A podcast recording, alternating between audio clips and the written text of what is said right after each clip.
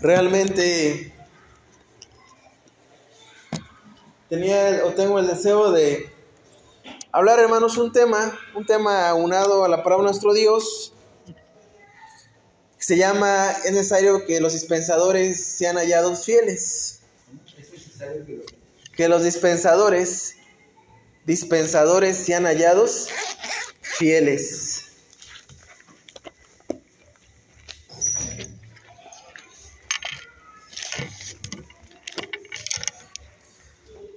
¿Dónde encontramos ese, en la palabra de Dios, hermanos? ¿En qué parte de la Sagrada Escritura encontramos cuando Pablo dice es necesario que los dispensadores sean hallados fieles? ¿Alguien recuerda?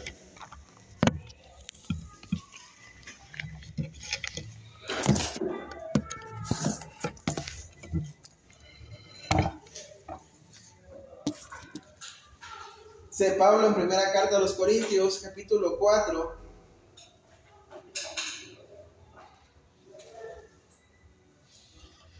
Capítulo 4 de primera carta a los Corintios, versículo 1 y versículo 2. Así pues, ténganos los hombres por servidores de Cristo y administradores ¿De qué, hermanos? ¿De qué son administradores? Y administradores de... Verso 1, hermanos. Así pues, tengan los hombres por servidores de Cristo y administradores de... ¿Cómo termina el verso? Los misterios o sea, hermanos, no está administrando algo fácil, no está administrando algo que es dado aquí al mundo a ojos visibles. Están siendo administradores ni más ni menos que de los misterios de Dios. ¿Por qué misterio? Allá el mundo puede entender que hay una ley de la alimentación. Allá el mundo puede entender que la carne de puerco no se debe comer. No lo entienden, hermanos. Allá en el mundo entienden que hay un día de reposo, un santo sábado, no lo entienden. Pero el llamamiento, hermanos, el llamamiento fue que a mi hermano Iván, mi hermano Antonio, cada uno de ustedes sean administradores de los misterios de Dios. Verso 2. Ahora bien, se requiere de los administradores que cada uno se ha hallado. Ahí viene algo muy importante, hermanos se ha hallado fiel. Ahora, hermanos, ¿cómo estamos valorando ese llamamiento, ese llamado al ministerio, a servirle, que Dios nos ha dado? Porque ser parte, hermanos, ese llamado que el Señor te está dando es firmar un contrato con el Señor. Pero un contrato vitalicio, un contrato de por vida en donde Dios nos va a dar, pero también nosotros le vamos a dar. Si firmamos ese contrato con el Señor, hermanos, ¿qué nos dará Dios? Salmo 121.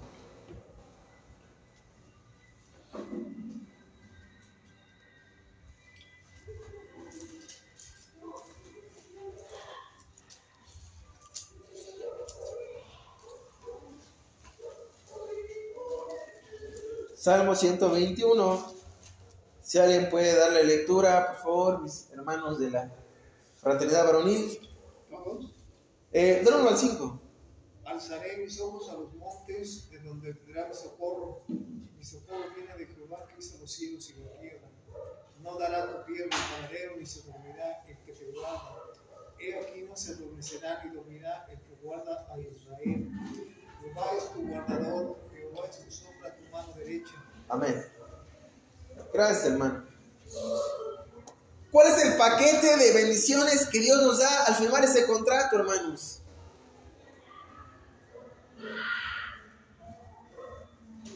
Allá en el mundo, hermanos, hay personas que trabajan en seguros, ¿verdad?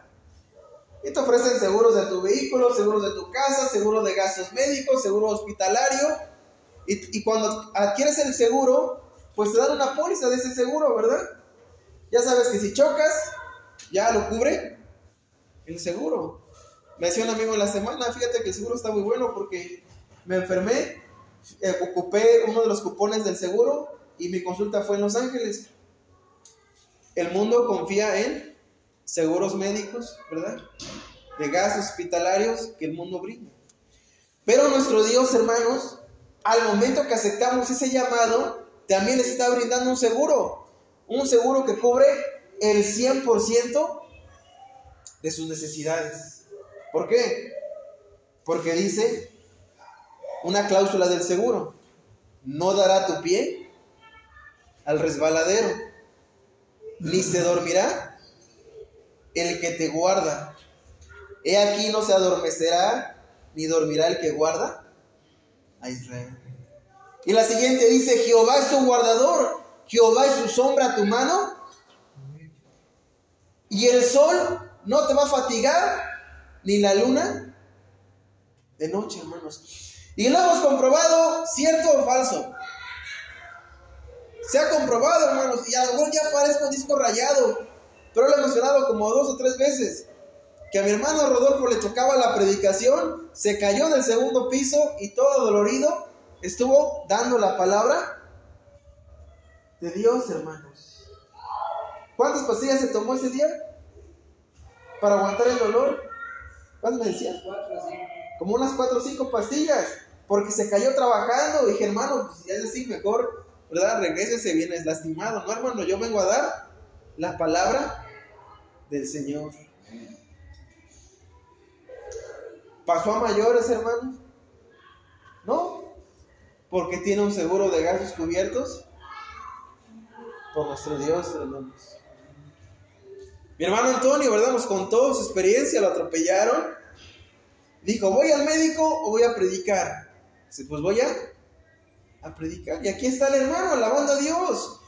Porque Jehová es tu guardador, porque Jehová es tu sombra tu mano derecha, porque Jehová te guardará de todo mal, porque Jehová guardará tu alma, tu salida y tu entrada desde ahora y para siempre. Amén.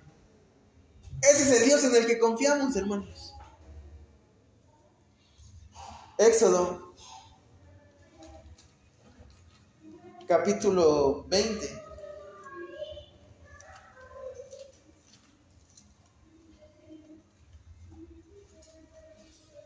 Versículo 5 del libro de Éxodo. Éxodo 25. Si mi hermano Hermenegildo pudiera apoyarnos en la lectura. Éxodo 20, verso 5.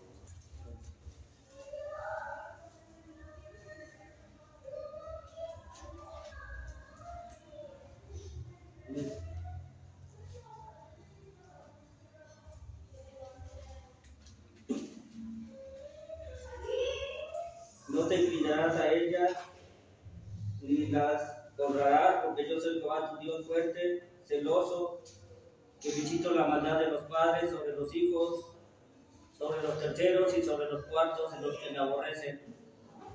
¿Sigo? Y que hago misericordia a millares a los que me aman y guardan mis mandamientos. Amén. Gracias, hermano. Hermanos, una pregunta. ¿Qué diferencia hay entre gasto e inversión? Bueno, aquí está mi hermano Iván, que siempre le ha gustado mucho el tema de, de los negocios, del comercio. Hermano Iván, para usted, conforme a su experiencia, ¿qué diferencia hay entre un gasto y una inversión. Que el gasto no produce nada y la inversión va a multiplicar tu, ganancia. El gasto simplemente se perdió. Amén. La inversión pues vas a, a recuperar la economía. Amén. Fíjense, mi hermano Iván dijo, el gasto no produce nada. Se queda en pérdida, ¿verdad? En deducciones. Pero si inviertes, tienes dividendos, ¿verdad? a cierto plazo. Que a lo mejor no los veas en ese momento, pero más adelante los vas a ver. Ahora la siguiente pregunta, hermanos. Nosotros en Dios gastamos ¿O invertimos?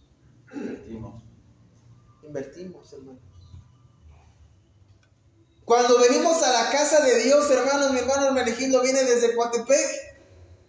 Desconozco cuántos kilómetros hayan, ¿verdad? Mi hermano Eric, que fue chofer mucho tiempo, ¿verdad? Como más o menos como cuántos kilómetros habrá. Como 25. Bueno, a su casa son como 30, yo creo. Como 30 Sí, kilómetros. hasta su casa, porque si todavía vive para eso. ¿Hará un gasto, mi hermano, o hará una inversión? Inversión. Una inversión, hermanos. Una inversión. Nosotros no gastamos, hermanos. Nosotros invertimos en la palabra del Señor. Porque ya lo dijo mi hermano Iván, gastar es perder, invertir es ganar. Y yo quiero, hermanos, que hoy salga- salgamos con el compromiso de que hagamos un contrato con el Señor en donde vamos a invertir en Dios, hermanos. ¿Por qué, hermanos? Porque nada más vean qué beneficio trae invertir en Dios. Ya lo leyeron. Y que hago misericordia a millares de los que me aman y guardan mis mandamientos. Es decir, que la misericordia de Dios se cumple incluso a quienes. A los millares, a los que aman y guardan sus mandamientos. Ahora, si invertimos en el mundo, hermanos, en las cosas del diablo, dice que visito la maldad de los padres sobre los hijos hasta la tercera y la cuarta generación. Allá el mundo, hermanos,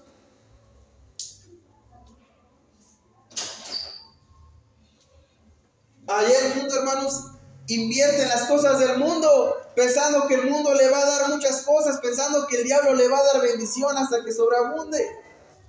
Sin embargo, Dios es claro, ¿qué visito la maldad? Ojo, cuando andamos de pecadores, esa maldad no se queda nada más en hermano Rodolfo. Esa maldad se queda generación, generación tras generación, hasta la cuarta generación, dice el Señor, ¿verdad? ¿O hasta cuál dice? Sí, hasta la cuarta. Sin en cambio dice que si invertimos en Dios, tiene bendición hasta millares y millares de nuestras generaciones serán bendecidos cuando guardamos y cumplimos los mandamientos del Señor, hermanos. ¿Ustedes qué quieren, hermanos? ¿Invertir en el mundo o invertir en Dios? Dios. Porque nuestra prole, hermanos, será bendita en el nombre del Señor. Deuteronomio capítulo 7, verso 9. Deuteronomio 7, 9. Un verso muy hermoso. Conoce, conoce, pues que Jehová tu Dios es Dios, Dios fiel que guarda el pacto y la misericordia a los que le aman y guarda sus mandamientos hasta las mil generaciones. Amén. ¿Hasta dónde va a llegar la bendición de Dios, hermanos? ¿Hasta qué generación? Hasta las mil generaciones. Siempre y cuando, ¿verdad? Porque siempre hay una obligación. Conoce pues que Jehová tu Dios es Dios fiel, que guarda el pacto y la misericordia a quienes? A los que le aman y guardan sus mandamientos. ¿Qué es lo que quiere Dios? Obediencia. Obediencia a la ley de los mandamientos. Y si obedecemos los mandamientos, hermanos, nuestra posteridad, nuestra prole, nuestra descendencia serán llamados benditos del Señor, hermanos. Invirtamos en Dios, hermanos. Porque cada vez que mi hermano Antonio lo atropellaron y fue a predicar, ese acto de obediencia no se queda en el hermano Antonio, se queda en, en sus hijos. Y cuando a lo mejor algún bisnieto, tataranieto del hermano Antonio esté pasando por un problema grave, el Señor se va a acordar que años atrás uno de sus hijos lo atropellaron y así fue a predicar a la casa de esa persona. entonces el Señor hará misericordia con ese tataranieto que está buscando la misericordia del Señor. Por la obediencia de un solo hombre se trae bendición a múltiples generaciones, hermanos. Por eso quiero que entendamos que obedecer no se queda en nosotros, se queda en nuestros hijos y en los hijos de nuestros hijos, siempre y cuando guardemos la ley santa de nuestro Dios, que para el mundo no existe, para el mundo allá afuera fue enclavada, pero para nosotros es norma de santidad todos los días de nuestra vida, hermanos.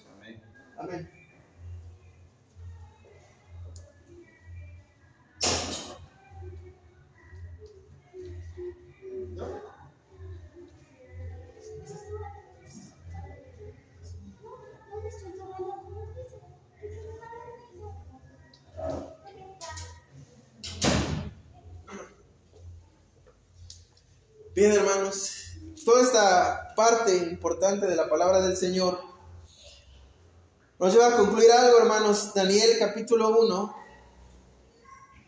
verso 3 y 4.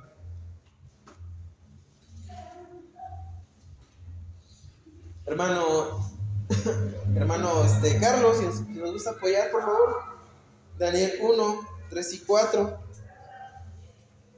Y dijo el rey apenas jefe de sus eunucos que trajese de los hijos de Israel el linaje real de los príncipes, muchachos en que no hubiera tacha alguna de buen parecer, de toda sabiduría, sabios en ciencia y de buen entendimiento, idóneos para estar en el palacio del rey y que les enseñase las letras y la lengua de los caldeos Amén.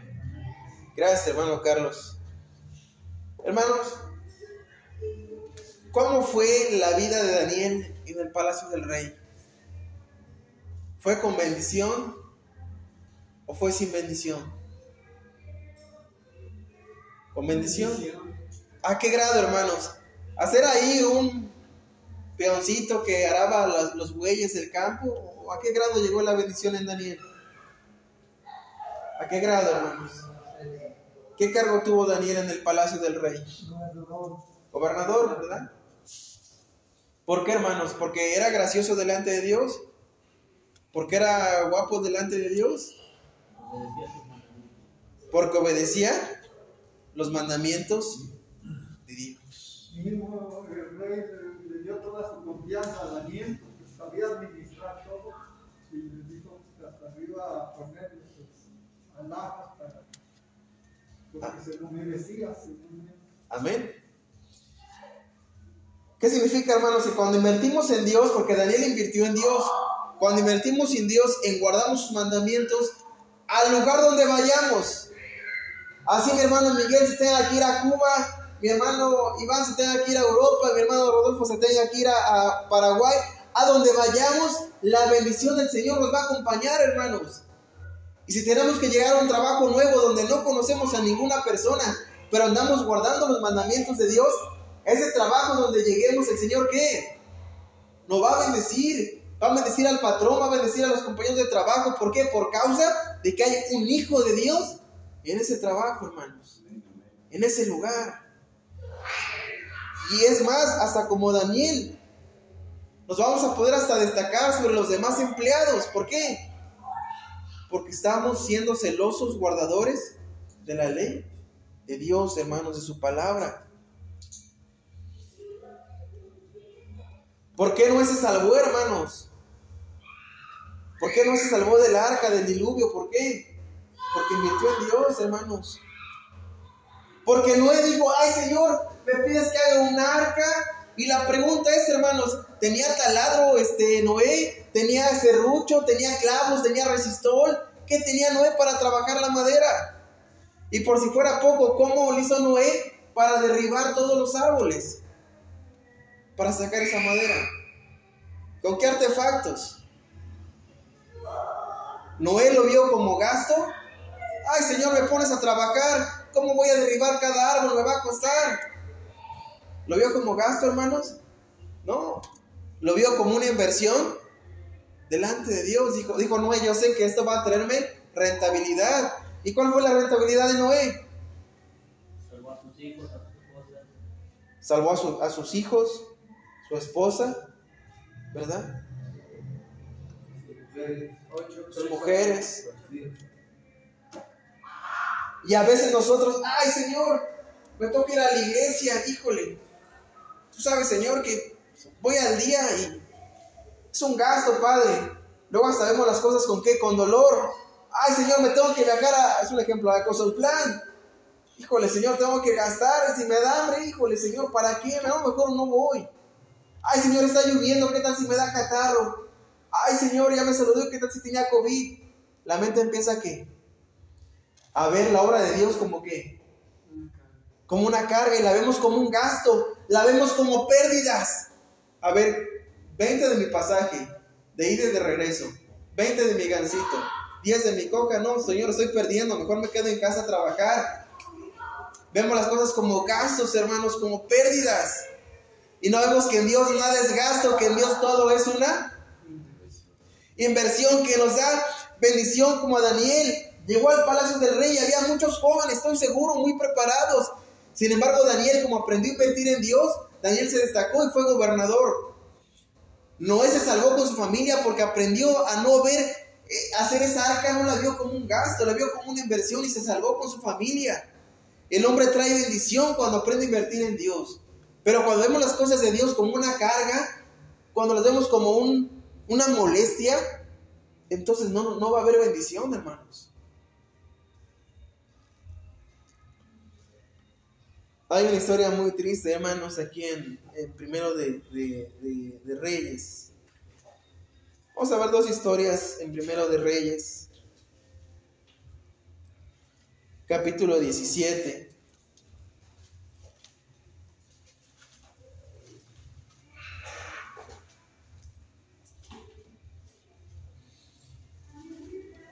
Verso 12.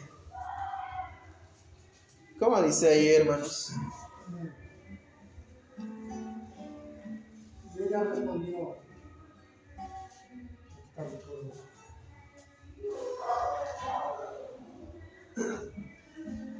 Capítulo 17, verso 12.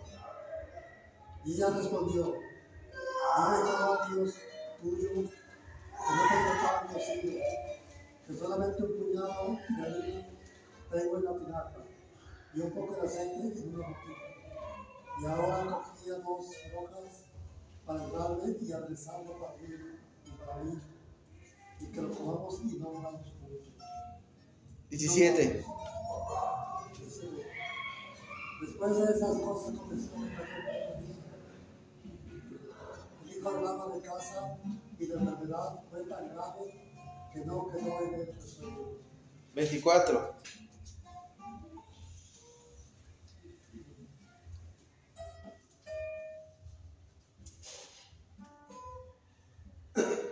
Entonces la mujer dijo a Elías, ahora conozco que tú eres varón de Dios y que la palabra de Jehová es verdad. Amén. ¿Recuerdan esta historia, hermanos?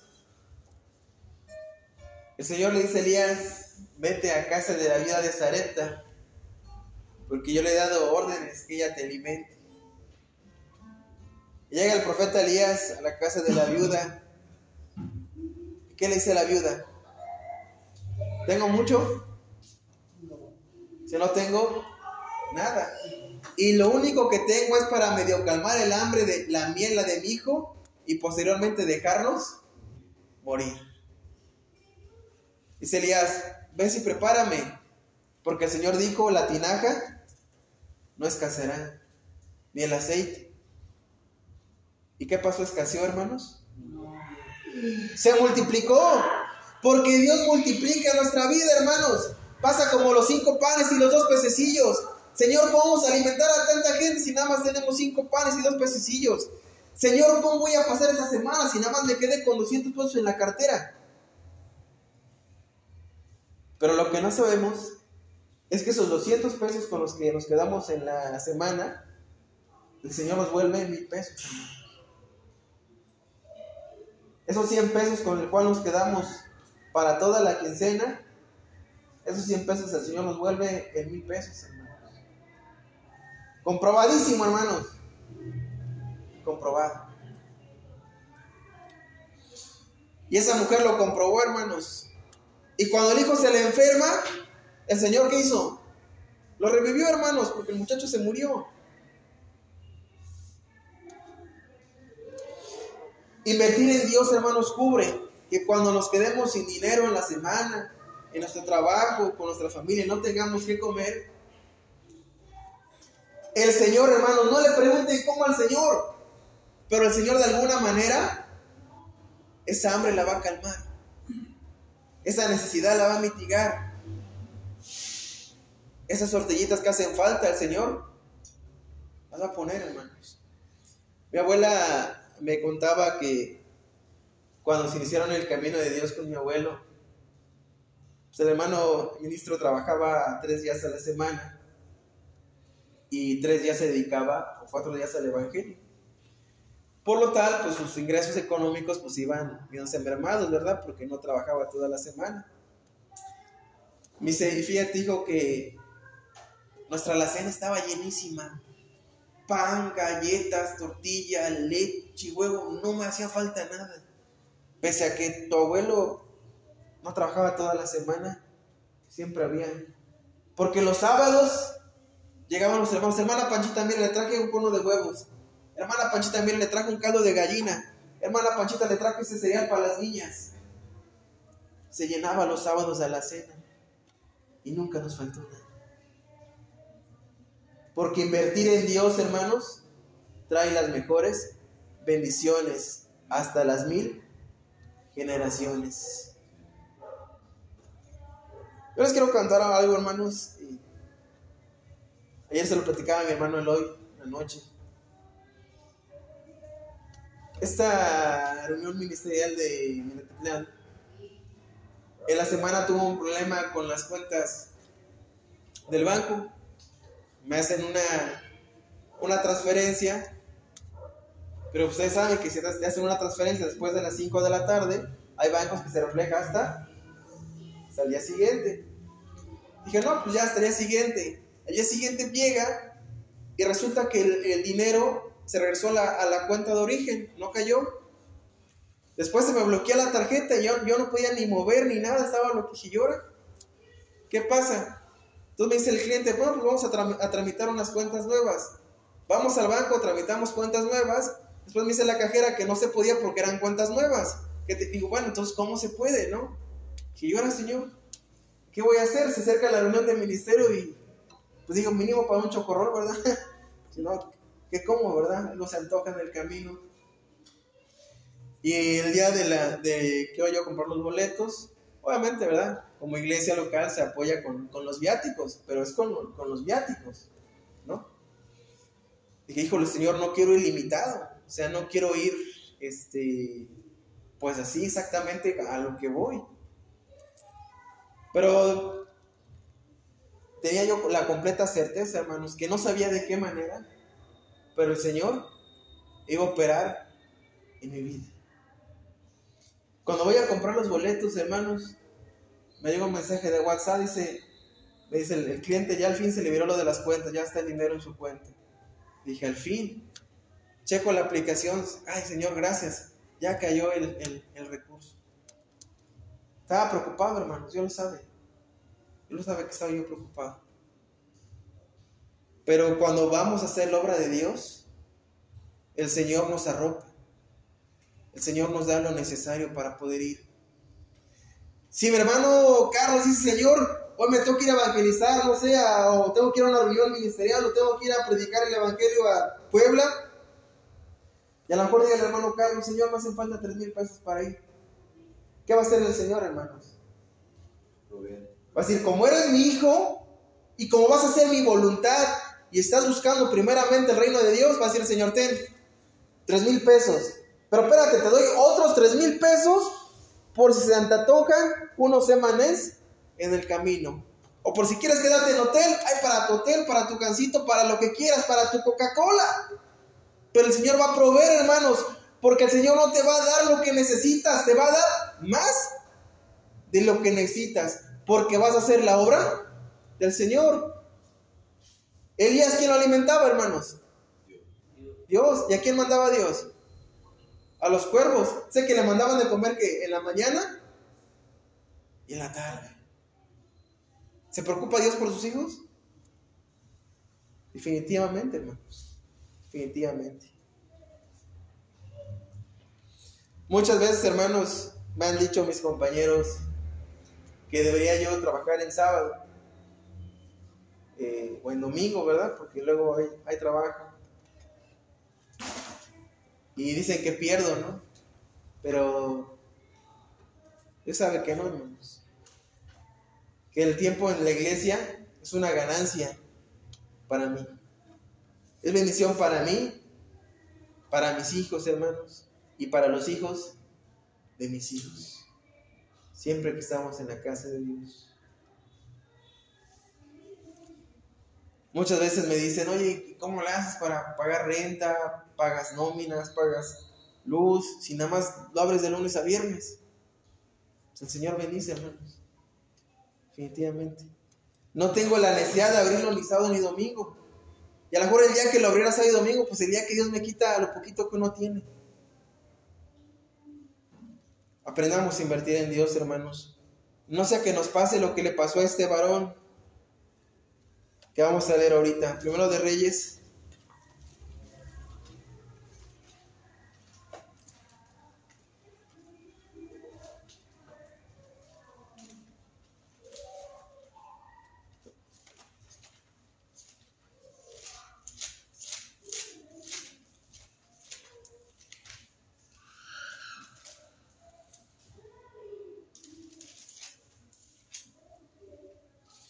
capítulo 19.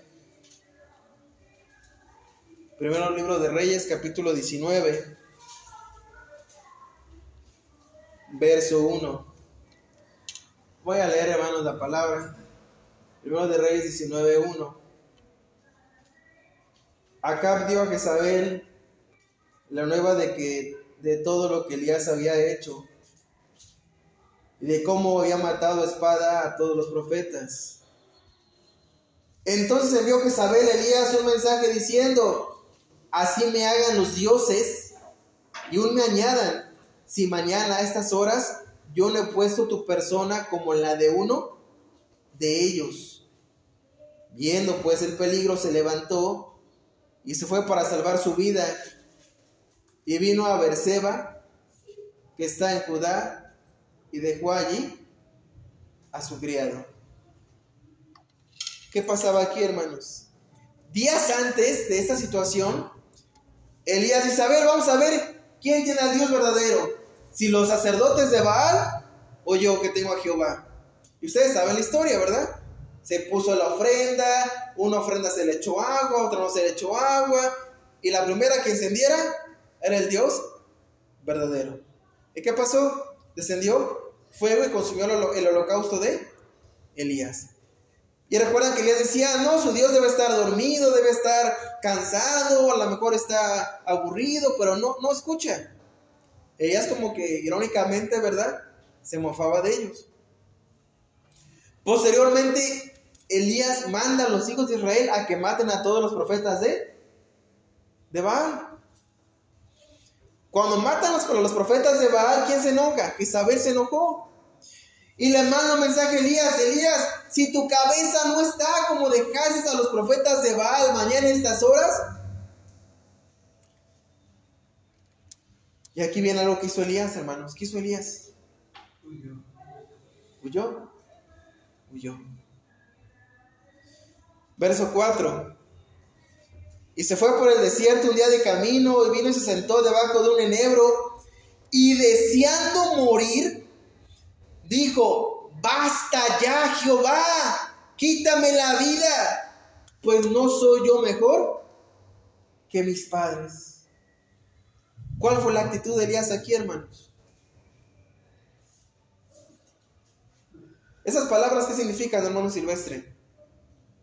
Bástame, Jehová, quítame la vida, yo no soy mejor que mis padres. No, esperado, esperado, no para desear la muerte un hombre tiene que estar pasando por un problema demasiado fuerte. sea, basta ya, Jehová, quítame la vida. Y echándose debajo del enebro se quedó dormido. Y aquí un ángel le tocó, le dijo, levántate, come. Entonces él miró y aquí su cabeza una torta cocida sobre las ascuas y una vasija de agua y comió y bebió. ¿Y qué hizo? A pesar de que ella dice, ya Jehová, basta, quítame la vida, el Señor en su grande misericordia dice, mira Elías, estás blasfemando, ¿eh? Estás blasfemando. Pero ahora sí, mira, ¿tienes hambre? Ten un pan cocido, ten agua y levántate, porque te queda largo. ¿Y Elías qué hace? Me queda largo camino, Señor, pero otra pestañita más. Estoy cansado. Luego voy. Y se echó a dormir. Siete. Volviendo el ángel de Jehová, la segunda vez le tocó diciendo, levántate y come porque el largo camino te resta. Se levantó pues, comió y bebió y fortalecido con aquella comida, caminó cuarenta días y cuarenta noches hasta Oreb, el monte de Dios. Y allí se metió en una cueva donde pasó la noche y vino a él palabra de Jehová, al cual le dijo, ¿qué haces aquí, Elías? ¿Qué era lo que tenía Elías, hermanos? ¿Qué notan aquí de Elías? ¿Cuántas veces se, niega a hacer la voluntad de Dios? Ya con esta vez.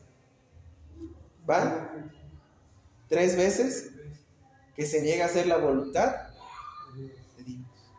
Aquí ya van tres, hermanos.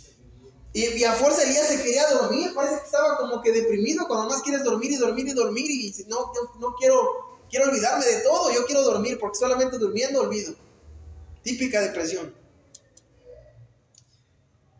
Y el Señor le dice, ¿qué haces aquí, Elías? Pero ¿qué hace Elías, hermanos? Contesta como justificándose.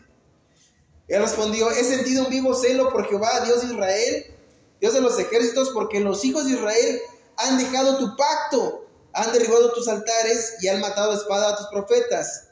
Y solo yo he quedado y me buscan para quitarme la vida. Él le dijo, sal fuera y ponte en el monte delante de Jehová. Y aquí que Jehová pesaba, pasaba, y un grande y poderoso viento que rompía los montes y quebraba las peñas delante de Jehová. Pero Jehová no estaba en el viento. Y tras el viento un terremoto, pero Jehová no estaba en el terremoto. Y tras el terremoto un fuego, pero Jehová no estaba en el fuego y tras el fuego un silbo apacible y delicado. Y cuando lo oyó Elías, cubrió su rostro con su manto y saltó, salió y se puso a la puerta de la cueva. Y aquí vino a él una voz diciendo, ¿qué haces aquí, Elías? Y él respondió, sentido un vivo celo por Jehová, Dios de los hijos de Israel. Con esta, ¿cuántas veces van, ¿Cuántas veces van que el ángel va y le habla, hermanos? Cuatro. Cuatro. ¿Qué pasará, hermanos, si Dios nos mandara a predicar a un lugar y cuatro veces nos hacemos de la vista gorda? ¿Cuál será la actitud de Dios si a mi hermano Iván lo mandan cuatro veces a clan y cuatro veces se niega? Por poner un ejemplo, hermanos. Sabemos que hermano siempre está presto. Pero ¿qué, qué, qué pensará Dios al ver una actitud, una actitud que constantemente se niega a ir? Lo podemos disfrazar como un celo, porque ya se justificó. He sentido un vivo celo delante de Dios porque ha matado a todos sus profetas y solamente yo he quedado. ¿Cuál fue la respuesta de Dios, hermanos? Aquí pongamos mucha atención. Verso 15. Verso 15 del mismo capítulo 19. Y le dijo Jehová, ve, vuélvete por tu camino, por el desierto de Damasco, y llegarás y ungirás a Sael por rey de Siria, a Jehú hijo de Ninsi ungirás por rey sobre Israel, y a Eliseo hijo de Safat de Abel Meola ungirás, ungirás para que sea profeta. ¿Cómo termina? En tu lugar. En tu lugar. Ya no más, Elías. Fueron cuatro y fueron muchas. No te quiero, no me sirves, no, no te necesito. Busca a Eliseo y úngelo, porque te va a suceder. Pero Señor, no era Elías el que hizo descender fuego del cielo y consumió el altar y todos los profetas de Baal fueron consumidos por el, cuchillo de Elías. Pero un error, hermanos, un error de Elías, el Señor no lo toleró. Porque lo que Dios no tolera es que nos rehusemos a hacer el mandato de Dios, que neguemos el ministerio y el llamado con el cual el Señor nos ha mandado. Y va a llegar que podemos cansar a Dios y Dios va a decir, basta, unge al hermano Silvestre en tu lugar y él va a ir. Basta, unge al hermano Hermenegildo que él va a ir. Basta, unge al hermano Miguel que él va a ir. Así acabó la historia de un gran profeta que hizo milagros, hermanos. Un gran profeta que alimentó a la viuda. Y Eliseo tuvo algo muy peculiar, hermanos. Que dice la escritura que aún después de muerto Eliseo, ¿qué pasaba? Dice que cayeron personas en los huesos de Eliseo y revivieron. Aún muerto Eliseo, seguía haciendo milagros. Porque fue tanta su santidad, fue tanta su obediencia, fue tanta su entrega, fue tanta su inversión en Dios, que un muerto hacía maravillas, hermanos. Un profeta grande, hermanos, pero terminó mal.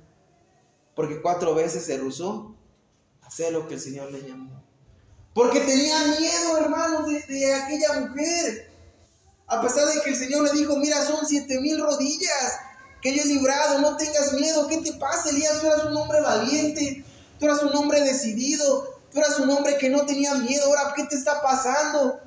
Porque ahora eres temeroso, ya no eras valiente. Hermano Carlos, ¿qué te pasa? Antes eras bien puntual, antes eras bien entregado, antes eras bien así. Yo, hermano Carlos, la verdad, ya no eres ni la sombra de lo que eras. Ese enfriamiento espiritual en Elías pudo haber sido por muchas cosas, hermanos. Pero terminó en una sustitución. Unge a Elías por profeta, Eliseo en tu lugar. Algo como Moisés, hermanos, ¿qué le pasó a Moisés? ¿Qué dijo Dios? Vas a hablarle a la roca para que eche agua. ¿Y qué hizo Moisés? La voy a pegar. Dios me dijo, háblale, yo le pego. Dice Pablo, ¿y la roca era? Cristo, hermanos. Y Dios le dice, por cuanto esto hiciste, vas a poder mirar la tierra, pero no vas a poder entrar en ella. Terminamos, hermanos, con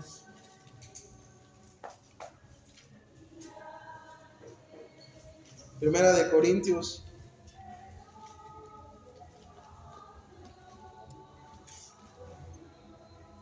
Primera de Corintios capítulo 9, versos 13 y 14.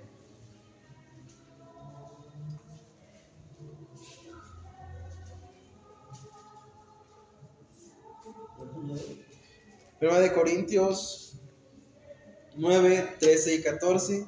¿Cómo dice? Amén.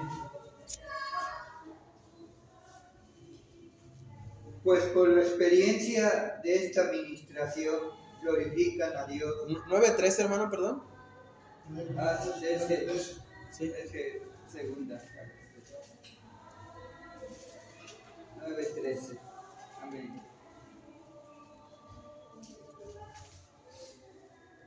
¿No sabéis que los que trabajan en las cosas sagradas comen del templo y que los que sirven al altar del altar participan?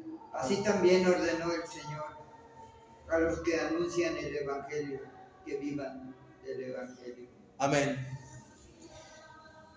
Hermanos, yo vivo del Evangelio. Pero no porque me den diezmos, hermanos, no. Sino porque cuando trabajamos para la obra de Dios, el Señor nos da y nos bendice en todos los aspectos de nuestra vida. Vivir del Evangelio no significa que vas a, ver, hermanos, ¿cuántos se juntó hoy? No. significa que a donde Dios te mande, a donde Dios te lleve, el Señor te va a dar una canasta básica y otra más amplia para todas tus necesidades.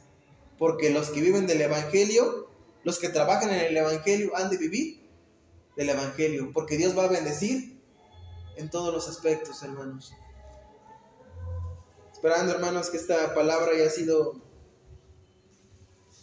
de reflexión para nuestras vidas y que busquemos en reforzar el compromiso y el llamado con nuestro ministerio. Señor les bendiga, hermanos, y pase a vosotros. A vos,